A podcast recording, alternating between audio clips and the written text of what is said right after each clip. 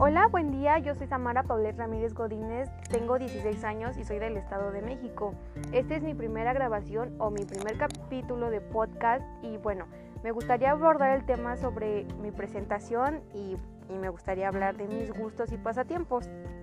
Lo que más me gusta son los animales, en especial el jaguar negro. No sé, me ha gustado desde siempre ese animalito, por lo mismo que es muy feroz o no sé, me gusta mucho. Me gusta también mucho la comida, en especial los tacos que son al pastor, campechano y todo eso. También me gusta mucho lo mitológico o bueno, la magia o todo eso. Me atrae mucho, sé que algunos no están de acuerdo con todo eso, que lo que pueda pasar, pero pues son creencias de cada quien, ¿no? También creo mucho en lo paranormal ya que pues he tenido distintas experiencias sobre eso y también mi familia y ya es y las historias me gustan mucho, aunque me dan miedo, la verdad, pero me atrae y sé que puede existir. Como dije anteriormente, puede que algunas personas no crean en eso, pero pues es de cada quien. También tengo muchos tipos de colores favoritos como el negro, el gris, el blanco, el morado, el vino, el magenta bueno, no el magenta, el vino. Y ya, bueno, en ese y entre varios. Soy una persona que no sale mucho, pero sí me gusta salir a conocer lugares nuevos, a ir a playas y todo eso. Pero no me gusta estar entre mucha gente, ya por lo mismo que me he acostumbrado a no salir.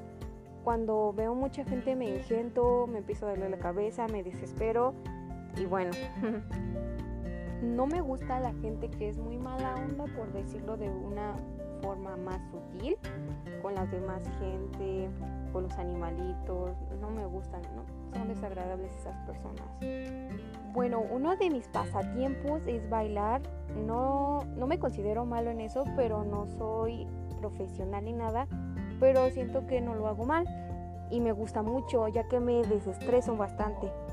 En ocasiones también dibujo, pero no es algo que haga muy continuamente, solo cuando tengo ganas o es necesario hacerlo por alguna tarea o algo así. También en ocasiones canto, pero solamente cuando hago limpieza o estoy a solas. Me gusta bastante, pero no me gusta hacerlo en frente de personas porque me da pena. Otra cosa que me gusta bastante es nadar. No sé hacerlo, pero me divierte mucho el agua, aunque me esté ahogando o lo que esté haciendo, pero me relaja mucho y me gusta. Antes también iba a clases de batería, pero pues por algunos problemas ya no pude ir, pero espero volver a, volver a retomarlas. También hago ejercicio, pero la verdad no soy regular con ello y bueno, no lo hago como se debería. O sea, sí, pero no tengo un plan estricto para mi cuerpo, pero sé que lo tengo que hacer. Y voy a ponerme como meta hacer eso, ponerme en ello. Otro pasatiempo que tengo es el jugar con mi perrita. Juego muy brusco, bueno, ella es muy brusca conmigo, pero sé que nos divertimos las dos. Y también, bueno, tenemos un juego en especial que es atraparnos. Yo la persigo y ella se echa a correr o versátil.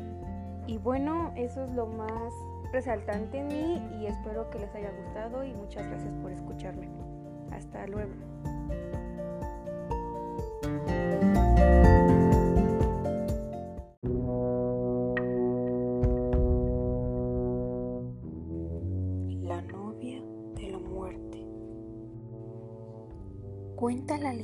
Sobre una hermosa muchacha llamada Verónica ella se encontraba muy ilusionada, pues contraería nupciosas en unos pocos meses con el amor de su vida, Fernando. Lamentablemente, el destino no sonreía tanto como sus ilusiones. Pasó el tiempo y la fecha de la boda estaba por acercarse. Unos días antes, Verónica decidió viajar en carretera a entregar las invitaciones a sus familiares que vivían en las afueras de la ciudad y así aprovechó para convivir con ellos antes del gran día.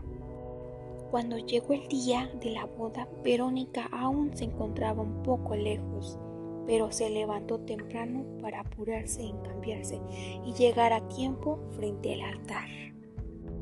Ella se subió al auto del chofer, a quien ella había contratado para que la llevara directo a la ceremonia.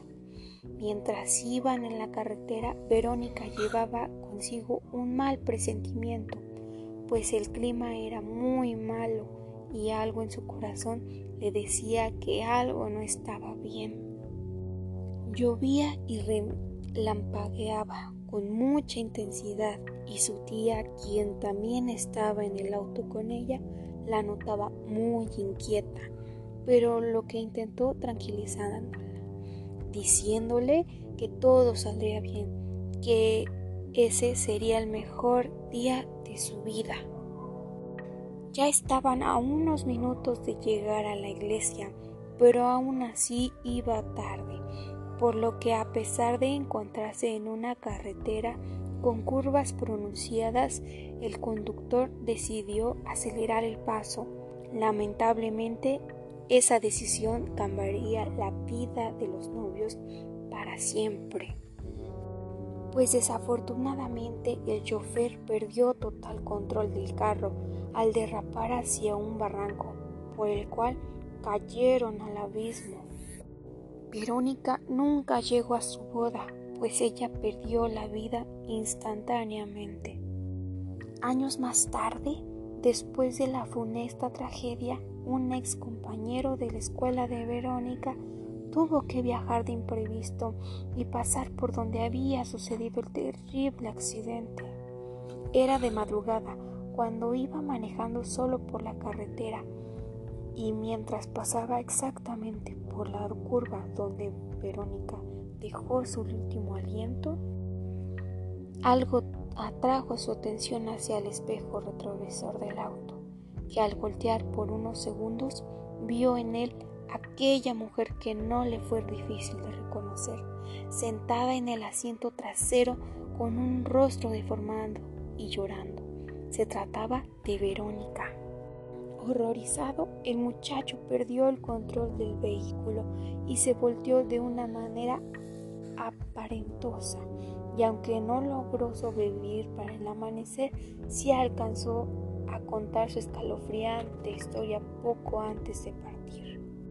En tiempos actuales existen muchas leyendas de la novia, pero la más común cuenta que si alguien viaja de noche y a solas en esa carretera se encuentra en los alrededores de la Ciudad de México, haga lo que haga, nunca debe mirar hacia el espejo retrovisor, pues el espíritu de Verónica estará sentada junto detrás, tratando de provocar que un alma más corra el mismo destino que ella sufrió. Esta es una leyenda mexicana contada de generación en generación, pero no conocida por muchos.